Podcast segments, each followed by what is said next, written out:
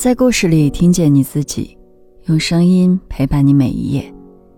嗨，这里是由喜马拉雅和网易人间一起为你带来的女性故事电台，我是为你讲故事的晨曦。今天要和你分享的是，我以为的安稳，正在吞噬我。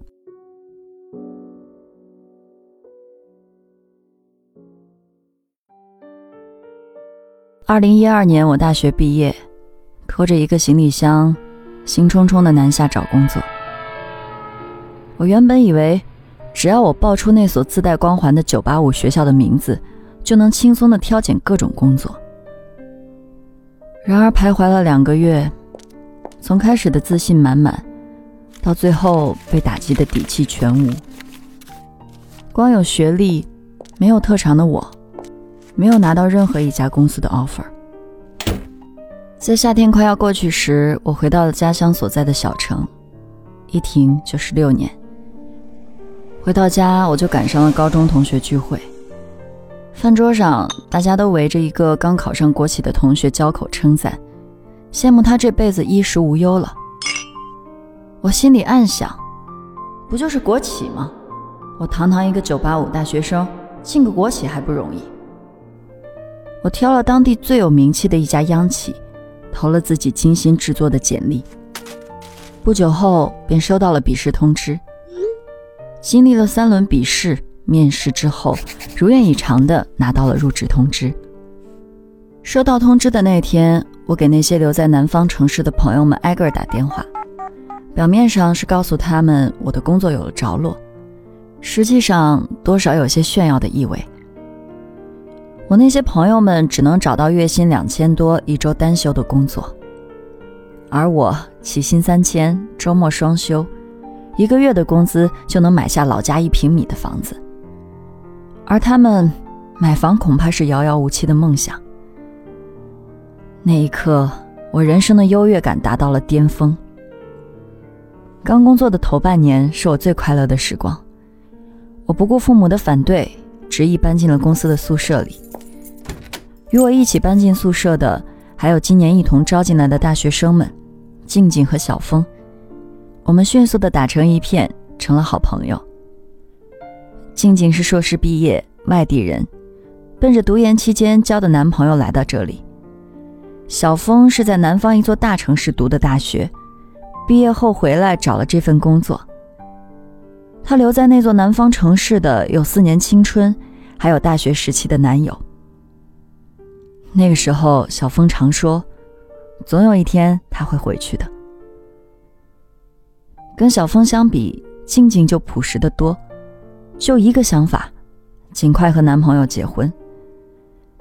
开始的那些年，为了攒钱买房买车，静静和男朋友过得十分拮据，吃饭全部在食堂解决，平时的消遣就是压马路。我问静静：“这样值吗？”他却总是一脸甜蜜地说：“只要将来婚礼上的那个人是他，就值。”他的这种幸福是单身的我不能理解，但却向往的。原来我幻想着入职第一天一定会受到大家的欢迎吧？谁知道，当我踏进市场部时，一屋子同事没有一个抬起头来看我。我跟大家打招呼后，只有几个人瞄了我一眼，就再无下文了。我默默地找了空位置坐下。这时，一个年纪稍大的女同事过来丢了一堆文件给我，让我把这些文件复印一下，过会儿给她。我连忙答应下来，开始勤勤恳恳的工作。留在我记忆里的第一天，大概就是这样了。那一天回到宿舍，我们三个聚在一起，吐槽了各自的遭遇。他们与我一样，也没有受到什么老同事欢迎。我这般透明的状态持续了近大半年，但我想着自己是个新人，态度还是要端正，每天认认真真的工作，对领导和同事分派给我的工作一丝不苟的完成。但我渐渐发现，手头上的事儿越来越多，就连一些完全与我无关的工作，也能莫名其妙的分到我的头上。于是我成了部门最忙的一个。我倒也没有抱怨，还觉得趁着年轻多做点儿，能帮助自己快速成长。直到有一天，我在一份本不该是我做的工作上犯了一个错误。我们市场部每月都要做业绩报表，需要往里面填数字。可负责做表的同事总是让我做传声筒，帮他把数据汇总好后发给他。当月其中一个数据出了问题，导致整张报表出错了。领导问责时，几个同事一口咬定是我在中间转发时弄错了。领导非常生气，狠狠地把我批评了一顿。时间长了，我才想明白，哪些事情归哪些人管，领导清楚的很。他有怒气，但没法对那些老油条们撒，只能捏我这颗软柿子欺负。在这里工作，拼的不是能力，而是懂不懂规矩。我以为多干多做就会得到赏识。其实却是多干活多出错。年轻气盛的我，就这样一天天被消磨掉了锐气。一年以后，部门又来了新人，新来的女孩和我当初一样，小心翼翼地跟大家打着招呼。我用眼睛斜着扫了他一眼，心想自己终于能轻松一点了。果然，自打他来了以后。以前派给我的许多工作，现在都落到了他的头上。老员工们对我也越来越好。我开始庆幸自己总算站稳了脚跟，工作上也就松懈下来，学起了老油条们。上班打卡后，开始边吃早点边刷手机。十点以后，随手点几个文件，复杂的事情直接丢给新人去做。中午在食堂吃完饭回去午睡。下午在网上聊聊天一天就混了过去。神奇的是，从我开始混日子起，挨骂的次数越来越少，工资不降反升。我感慨自己总算尝到了体制内的甜头。就在我沾沾自喜时，小峰却突然告诉我他要离职了。他说自己真是待够了。年轻人真的不应该在这里浪费青春，再这么下去人就要废了。小峰走的时候没有告诉我们，只悄悄地背着他随身的那只包，拎着行李就离开了宿舍。再见到他，已经是两年后来参加静静婚礼的时候了。那天，小峰穿着一条简单的连衣裙。整个人虽然不加修饰，却从里到外透着一种精致。他说现在在一家外企工作，满世界出差。问到薪水，小峰悄声说了一句：“年薪二十万出头。”我想着自己刚为涨了五十块工资而开心，感到无比羞愧。我岔开话题和他聊起了静静。静静这两年过得辛苦极了，但也算苦尽甘来，终于和男朋友一起攒够了房子首付，如愿结婚了。每个人都在努力往前走，不管是事业还是爱情，总得顾一头。只有我，毕业三年了，在这两方面依然还是老样子。其实，在静静结婚前，我也买房了。一套九十平的两居室，杂七杂八加起来三十万，首付九万，剩下的贷款用公积金就能轻易覆盖。得知我买房的消息，在外地打拼的朋友们纷纷对我表示了祝贺。那会儿我还不知道，他们嘴上说着羡慕，心里却半分都没有想过我这样的日子。他们依然热爱着那座能让他们疼痛。和成长的城市。那个时候，我怎会知道，人生就像逆水行舟，不进则退。对外界的变化，我变得迟钝极了。不知道什么是自媒体，也不关心大城市的房价历经了多少涨跌轮回。在公司里混事儿的那些日子，把我打磨成了一个无用之人。让我受到刺激的是，有一天静静和我说：“小峰在那座南方城市买房了，整整两百万，光贷款一个月就要还八千。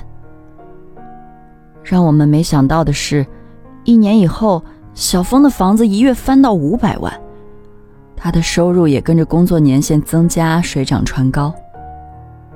而我毕业快五年了，一个月拿到手的工资仍然不超过四千块。工资没有上涨多少，工作却遇到了瓶颈。公司空降来了一个新领导，立志要一改公司以往懒惰风气。那段时间我过得非常痛苦，每天都害怕新领导找上我。好在这样的日子并没有持续很久。新领导大刀阔斧的改革很快就遭到了大家的反对。不到三个月的时间，新工作制度变成了废纸。所有人刚紧绷的神经，又慢慢松懈下来。可经历了这次风波，我突然觉得，自己从二十一岁进了公司到二十七岁，不仅什么都没有学到，反而落了一身敷衍了事的毛病。人一旦开始了思考，就很难再满足于现状。我重新审视自己的人生，毕业六年。职位毫无变动，每天的生活都一成不变。上班换着花样打发时间，下班也绞尽脑汁去寻找新的爱好。同时，二十七岁的我已成为长辈眼中的大龄剩女。他们巴不得把我马上嫁出去，完全不管对方是谁。在一个亲戚给我介绍了个年龄很大的男人后，我爆发了，哭着对爸妈说。